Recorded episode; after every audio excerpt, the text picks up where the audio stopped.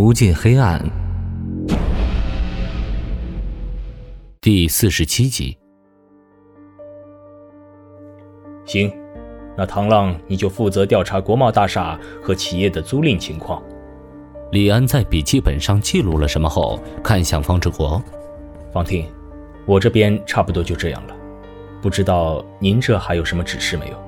方志国拿出一些 A4 纸分给大家，并且针对 A4 纸上的复印内容提问：“你们看到这张纸上的内容，第一个想到的是什么？”A4 纸上是周永嘉搜出来的笔记本复印件，上面的内容有不少刑警都看过，他们都不知道方志国的提问有什么意义。李安用征询的表情看向方志国。我最开始看到这些的时候，觉得很眼熟，怀疑是车牌上面的地区简称和车牌尾数，汽车颜色和型号，不过日期的意思就不是那么清楚了。嗯，你说的没有错。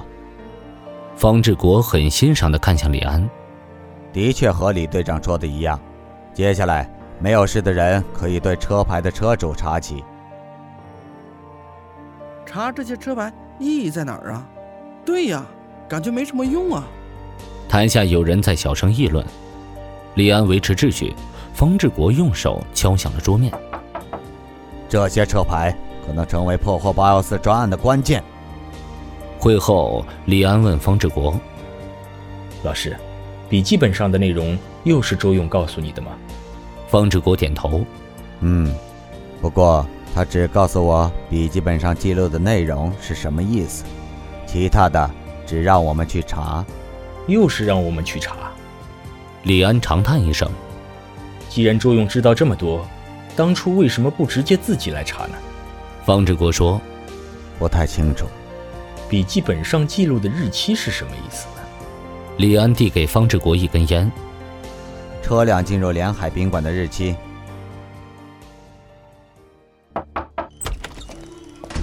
次日下午，去调查车牌的刑警小孙把所有的车辆信息汇总给了李安。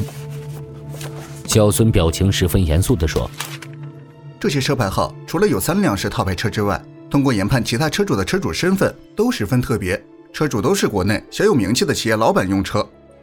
企业老板。”李安看着 A4 纸上的车主身份信息，小孙点头：“是的。”其中有五家企业这个月刚刚在我市投入厂房，准备开始大面积生产产品。有两家厂房建设已经结束了，开始对外招操作工了。李安放下 A4 纸，足足两面四十多行的身份信息，看得脑袋疼。这些厂房都是在哪片区域建设？小孙想了一下，全部都是在连海开发区。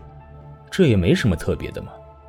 李安又一次抓起那张 A4 纸。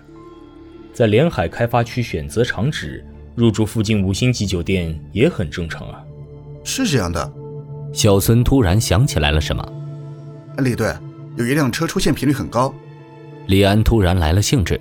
哦，是哪一辆？这辆车几乎每周都会出现一次。小孙指着笔记本复印件，就是这辆苏尾号零零八的黑色宝马。查这辆车牌的时候，我们还遇到了阻力。李安不太明白。这车有什么问题吗？尾号零零八的车少说有个几十辆，近年来车管所的号码紧缺，不少新上牌照原本是数字的第一位数，纷纷用上二十六个字母代替。如果按照黑色宝马来查，会缩小不少范围。小孙四下看了看，随后压低声音：“这个车是那个人的私家车，当时查的时候研判出这个结果。”车管所的人都不允许我们对所有信息进行拷贝，这他妈是真的假的？李安听到了那个人的职位和姓名，眼睛瞪得大大的，他根本不敢相信自己的耳朵。不会出错了吧？小孙说：“应该不会错。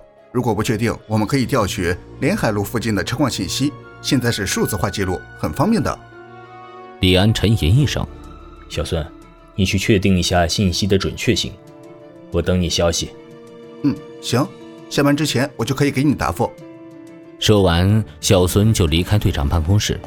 方志国起身走到李安身边，把两张 A4 纸拿起来，挨个挑选，最后目光落在了车牌尾号零零八的车主信息上。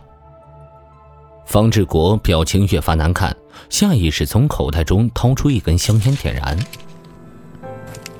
这个人，应该在奥市任期超过四年了吧？李安觉得胸口很闷。嗯，超过四年了，具体情况我不太清楚。方志国伸出手说：“连任，看来他对奥市做了些贡献。材料我先用一下，把杂物间的钥匙给我一份，我去找周勇聊聊。”呃，老师。这个你要给周勇看。李安有些吃惊，不愿意把钥匙交出来。周勇的情况我们都不了解，你为什么一而再再而三的相信他？如果我不相信他，方志国右手攥拳，那世上就没有相信他的人了。这几天调查的方向都是周勇给我指引的方向，要不然我们不可能在这么短的时间内得到这么多信息。李安很不解，周勇说什么就是什么。如果周勇因为被突然革职，对上面不满，设下圈套让我们钻，利用我们的同情心作祟，从而伺机报复呢？你不懂的，你根本不懂。方志国右手松开，挥了挥手。你说的不错，但是有很多隐情你根本就不懂。如果案子可以尽快破获，我会找机会告诉你，为什么我会这么无条件的相信他。李安见方志国这么说，原本抵抗的情绪突然放松下来，他一言不发的从办公桌的抽屉中拿出两把钥匙。方志国的右手勾了勾，李安依旧不舍得把钥匙握在手中，他抬头看向方志国直击人心的双眸，最终妥协了。钥匙被李安放入方志国的手心，发出了清脆的金属撞击声。